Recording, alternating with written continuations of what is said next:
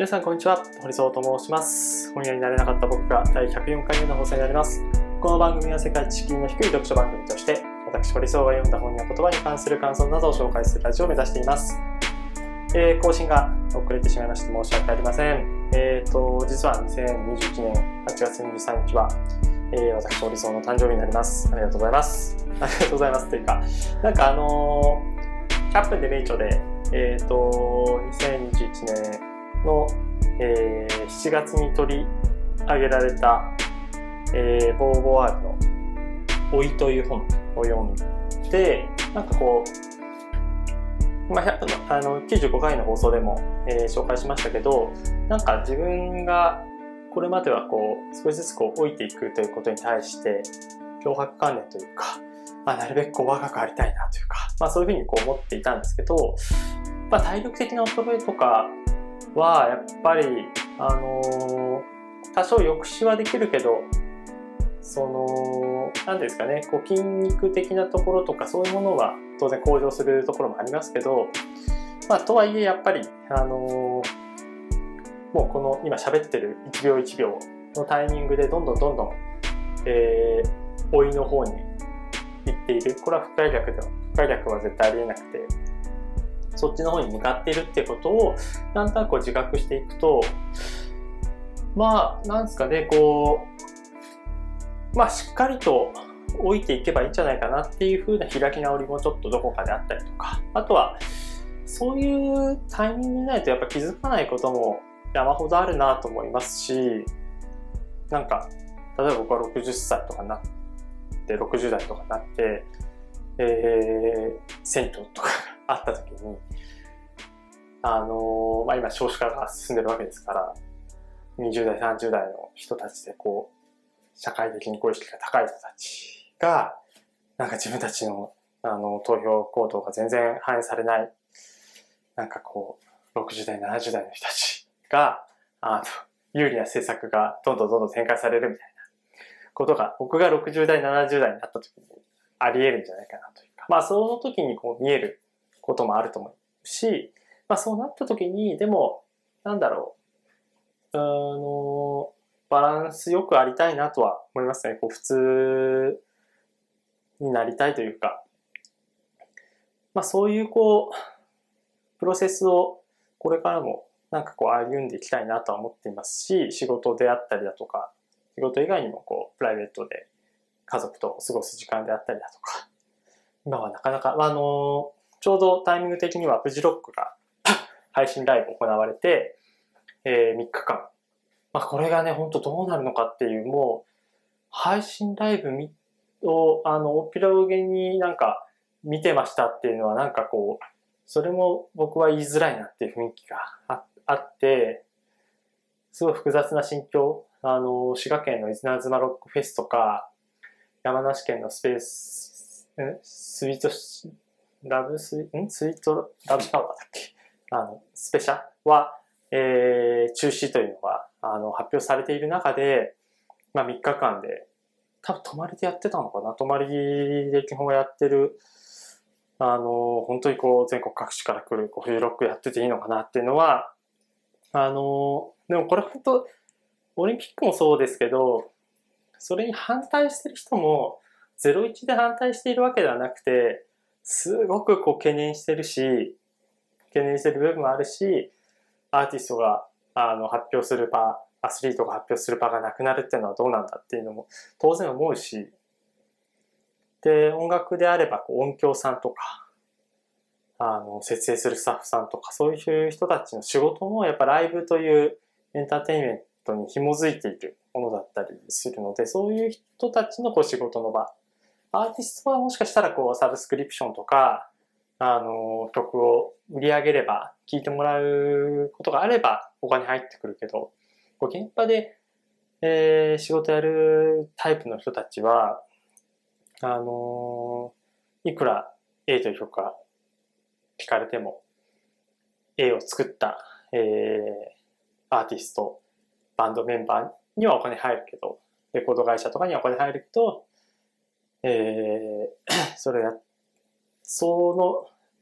えという曲をライブでこう作り上げる。そういうスタッフの人たちにやっぱ入ってこないものだったりするので、やっぱそういう人たちにとっては、こうリアルな場っていうのがお金になるし、まあ、それを抜きにしてもやっぱりアーティストの人たちにとってもライブというのは、なんだろう、ライブやるためにこう音楽やってるっていう人たちもいるし、何が不要不急なのか、不要不急っていうのもすごい嫌な言葉だなって一周回って思いますけど、本当01じゃない思いっていうのがなんか救っていけたらなとも思いますし、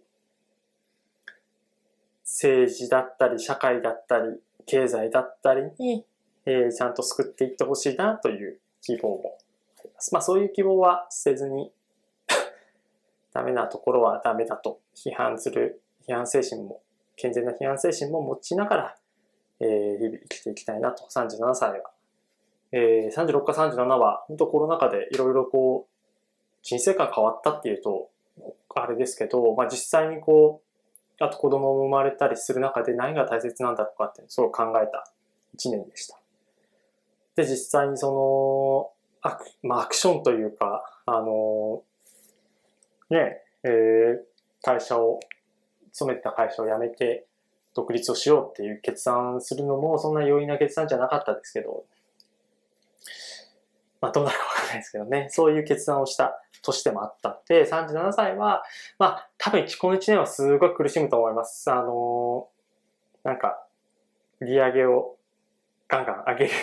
ていくタイプのビジネスをやるような感じはしないので、苦しいこともあると思いますが、えー、まあ、時間、一つ一つの時間を大切にしながら、えー、長い時間、なるべくこう、ロングタームで物事を捉えていきつつ、えー、仕事に、自分の人生に向き合っていきたいなと思っております。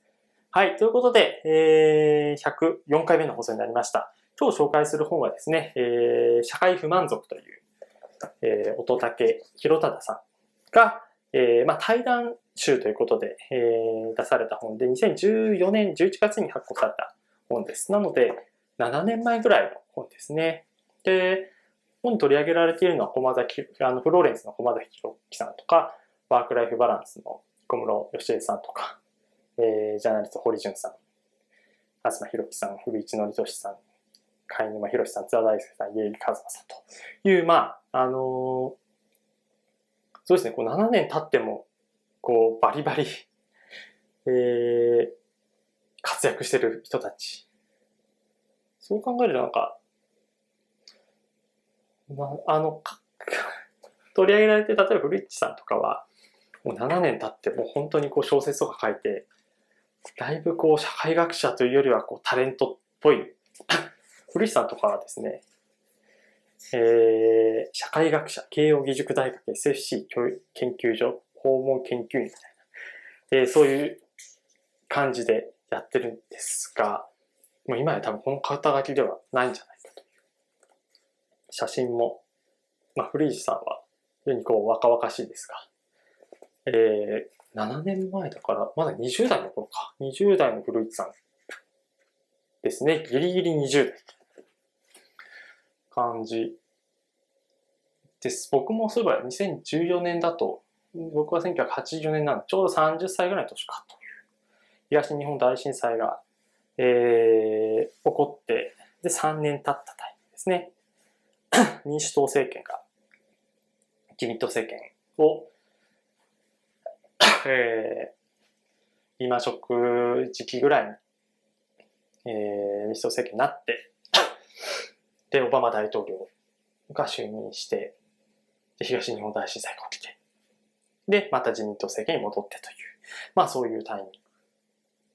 の時ですね。でなんでこの本を紹介しようかなと思ったのは、まあ、乙武博忠さんは、あのー、えー、五大満足という本が、あの、大学生、大滝さんが大学生だった時にこう出版されて、すごいベストセラーになりましたと。で、まあ当然こう、8月24日からパラリンピックが東京でこう、中止にならずに始まるということもある中で、パラリンピックって、やっぱオリンピックと全、あのー、この母体みたいなのはこう近しいところがあるんだけど、なんかやっぱりこう、社会的な意義とかっていうのは、またオリンピックとちょっと違うよなっていうことを思っていて、で、障害のある人たち、障害のあるアスリートたちが、まあ、技を競う、えー、そういう大会だと思うんですけど、まあ、なので、こう、乙武さんっていう人が、まあ、パラリンピックのたびに、あるいは24時間テレビとか、そういう、まあ、なんだろう。言葉は悪いですけど、何か、あの不、不自由というか、えー、不遇のある方、えー、そういう人たちが、えー、頑張る場だみたいな、そういうイメージがあるんだけど、なんかパラリンピックが、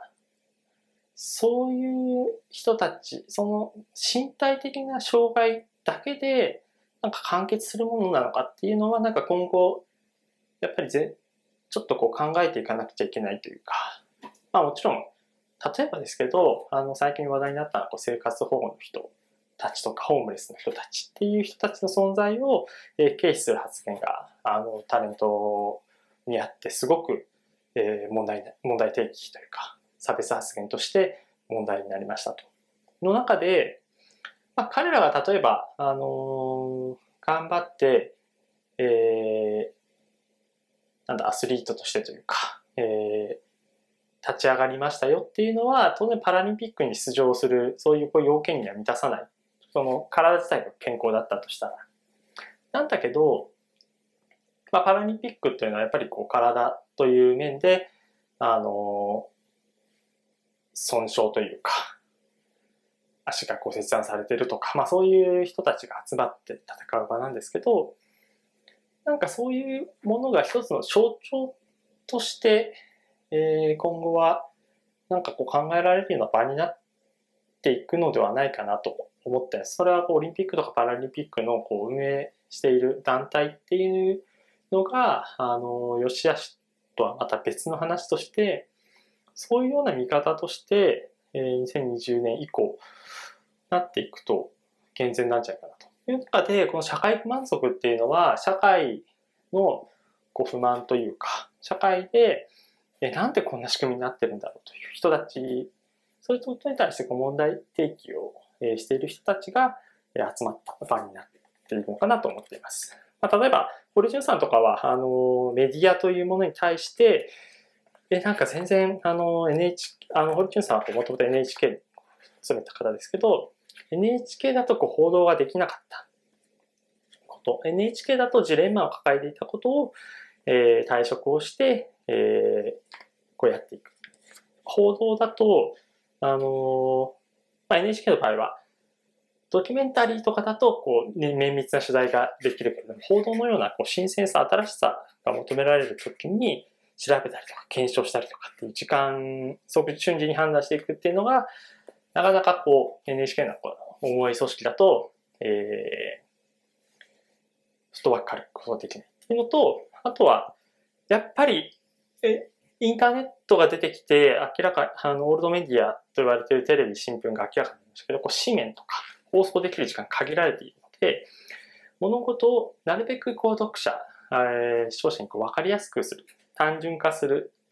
分かりやすいということは単純化するということです。単純化することも危険性ってある。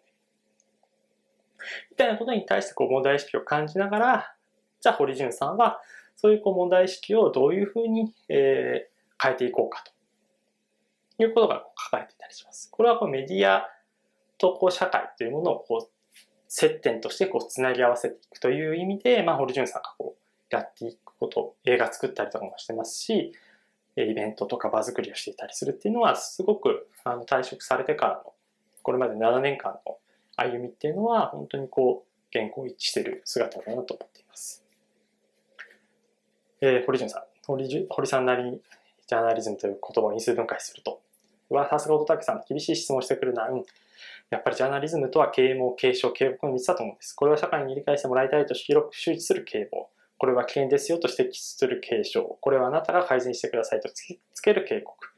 ジャーナリズムは誰のためにあるのかということを常に考えておかなければならないと思います。ということで、あの、堀潤さんとたくさん対談はすごく面白かったあとは、あの、この中で言うと、貝沼さんという方を知らない方は、えー、もしかしたらいるのかなと。貝沼博さんは僕と同じ、えー、と、都市で、で、福島県いわき市のこう社会学者です。で、えっ、ー、と、福島に関する、僕はこう、漂白される社会という本を一度読んだことがあって、そこでなんか、あの、貝沼さんの、えー、社会学者というか、なんだろう、ただ研究するだけじゃなくて、事象だけじゃなくて、そこにいる人たちのことっていうのをちゃんと意識しなくちゃダメなんだよねっていう。例えば原発も、えー、貝沼さんが言ってるのは、エネルギー問題としてのこう原発であれば賛成反対こう分かりやすいけれども、なんでそもそもこう福島に、えー、原発が来たのかというと、福島にはあの原発が来た地には産業があんまりなくて、で、えっ、ー、と、農業にも向かなかったと。土壌も悪く農業に。だから、これまで働き手は遠くまで出稼ぎに行くしかなかった。で、そこにこう原発と夢のエネルギーが提示されて、えー、福島の人たちがこう飛びついたと。まあ、それまではだから出稼ぎに行くしかなかったので、えー、家族が離れ離れで暮らさなくちゃいけないのは、原発関連のこう仕事にありつけることによって、家族が一緒に住めるようになったと。なんでまさにこう、リスクというものがあの指摘されていなかった頃は、えー、すごくこう原発がこう救世主になった。まあ、それが、あの東日本大震災で最悪の結果になってしまったという。で、結局、なんか、あのまた、すごくざっくりしちゃうんですけど、社会不満足とかも含めて、書かれてるのってやっぱりこう弱い立場の人たちだったりするんですよね。あの、戦後、やっぱりこう、投票、普通選挙もそうですけど、やっぱ男性、ままずはこう富裕層の男性、で、そこから男性戦戦後になって女性も参政権を得るっていう流れで言うと、やっぱそれがこう順序、順序というかこう序列を如実に表しているんですけど、やっぱり例えば女性というのは、えこれまで男性に比べて、え非常にマイナス、え女性はこう家で、え家事をするもの、育児をするものという存在として見なされていたので、保育園に迎えに行くのも女性ですよと。で、男性は、えー、残業とか考えしているものだと。で、ワークライフバランスの小室さんが出たのは、男性は働き方変わらないよと。で、女性がこう働くようになったけれども、子供が生まれて、保育園の迎えを行かなきゃいけない。だけど、働き方が変わらないと、まあ、女性はこう6時に、あの、5時とか6時にこうなって保育園を迎え行くけど、そういう場合だとこう緊急対応ができなくて、え同僚にこう仕事を押し付けてしまう。で、もちろん保育園なのでこう迎え行かなくちゃいけないんだけども、やっぱそこでこう評価がこう下がったりすることもありますよと。子供が熱を出して休んでしまうと仕事が回らなくなるので、えー、1週間休まなくちゃ。これは駒崎弘樹さんの、えー、エピソードがありましたけど、1週間休んでしまった。で、会社が激怒して、えー、女性をほぼ解雇に近いようなことで辞めさせてしまう。そういうこと、まあ、この2014年に書かれていて、で、対談とかはその時期の社会問題として描かれてましたけど、それって普通じゃないよね。で、それは身体的な、あの、障害ではなくて、社会におけるこう障害なんじゃないかということの問題提起がこうなされているという。そういうやっぱりこう、情報とかもそうですけど、情報をこうたくさん持っている人たちは、えー、リスクを回避、いち早く回避できるけど、情報を持っていない人たちはこう取り残されてしまうとか。知らない人たちが、えー、不具合を、えー、不利益を生じてしまう。これはなんかこう知ればいいという問題でもなくて、やっぱこう環境として情報がたくさん得られるような人たち、そういうリテラシーを持っている人たちが自衛すればいいっていうものではやっぱないと思うんですよね。やっぱりデジタルデバイドの問題もあるし、いろいろなこうリテラシーの差は、あの生じていて、それは、あの、教育によって下の世代からこう変えていける可能性はあるけれども、やっぱ現状は、あの、大きく差が開いている。えー、持っているお金とか、自由に使える時間とかもこう、変わっていく中で、やっぱり弱い立場の人っていうのは、あの、特にこういうコロナ禍みたいな時には、えー、存在してしまう。いくらこう、個人が、個人の時代だと。個人が一人一人こうブランドを持てみたいな、メディアを持てみたいなことを言って SNS をこう強化するみたいなことがあっても、まあ、全員がやっぱ有名になれるわけではないので、そういう時にやっぱりこう社会であったりとか政治であったりだとか、まあ、乙武さんと駒崎さんは、あの、政治に全て頼るんじゃなくて、えー、NPO とか企業とかが、あの、そういう受け皿になっていくっていうことも大事なんじゃないかって言ってますけど、やっぱりでも、7年経ってこういうコロナ禍みたいな状況が生まれていく中で、やっぱ政治の役割ってすごくでかいなっていうのはこう改めて僕は痛感しましたから、当然こう企業とかあの NPO 側が、あの、フットワーク軽くやっていくというこう側面もあるけど、こう政治に対する、えー、働きかけであったりとか、政治そのものがちゃんと自浄作用を、え、得ながら回っていくような仕組みっていうのがすごく必要なんじゃないか。なんでこう7年間経っ、こう出てきた時になんかこう古いなと思う側面はあるけれども、あの7年間の中でこう変わったこと、変わってないこと、あるいは7年前のこう問題意識があって、それが今に至っているっていう、そういうなんかちょっとした歴史というか、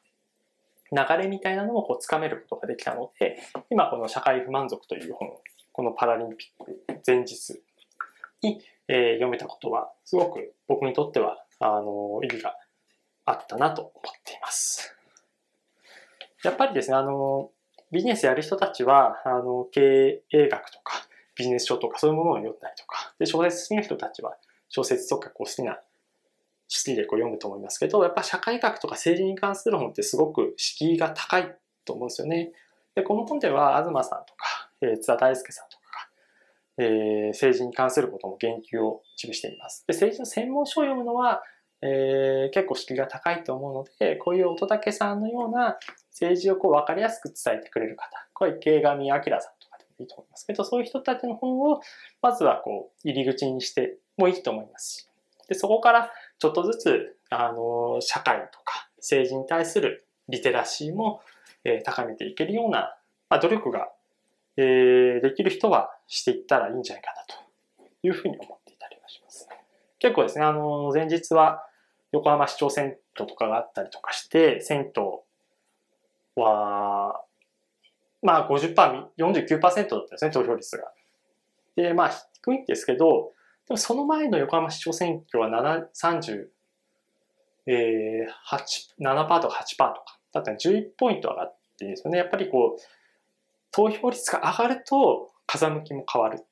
みたいなことがあって。で投票率上げるのはなんかキャンペーン的に、えー、その選挙の前だけになんかやるばいいわけではなくて日頃からこうリテラシーを高めていったりとか関心を持つような働きかけするってことがすごく大事だと思うので、まあ、僕自身もこう今独立してこう仕事を作っていく段階ですがそういうなんかあのソーシャルアクションにも寄与できるような仕事をこれから作っていきたいなと思っていますので、ぜひぜひ、えー、どんなまとめなん、どんなまとめなんだって話ですけど、えー、聞いてくださる方も、えー、なんか一緒にこれからですね、何かしらこう関わって、一緒に関わっていけると嬉しいなと思っている次第でございます。ということで、えー、本日の配信は以上になります。えー、今週も頑張っていきましょう。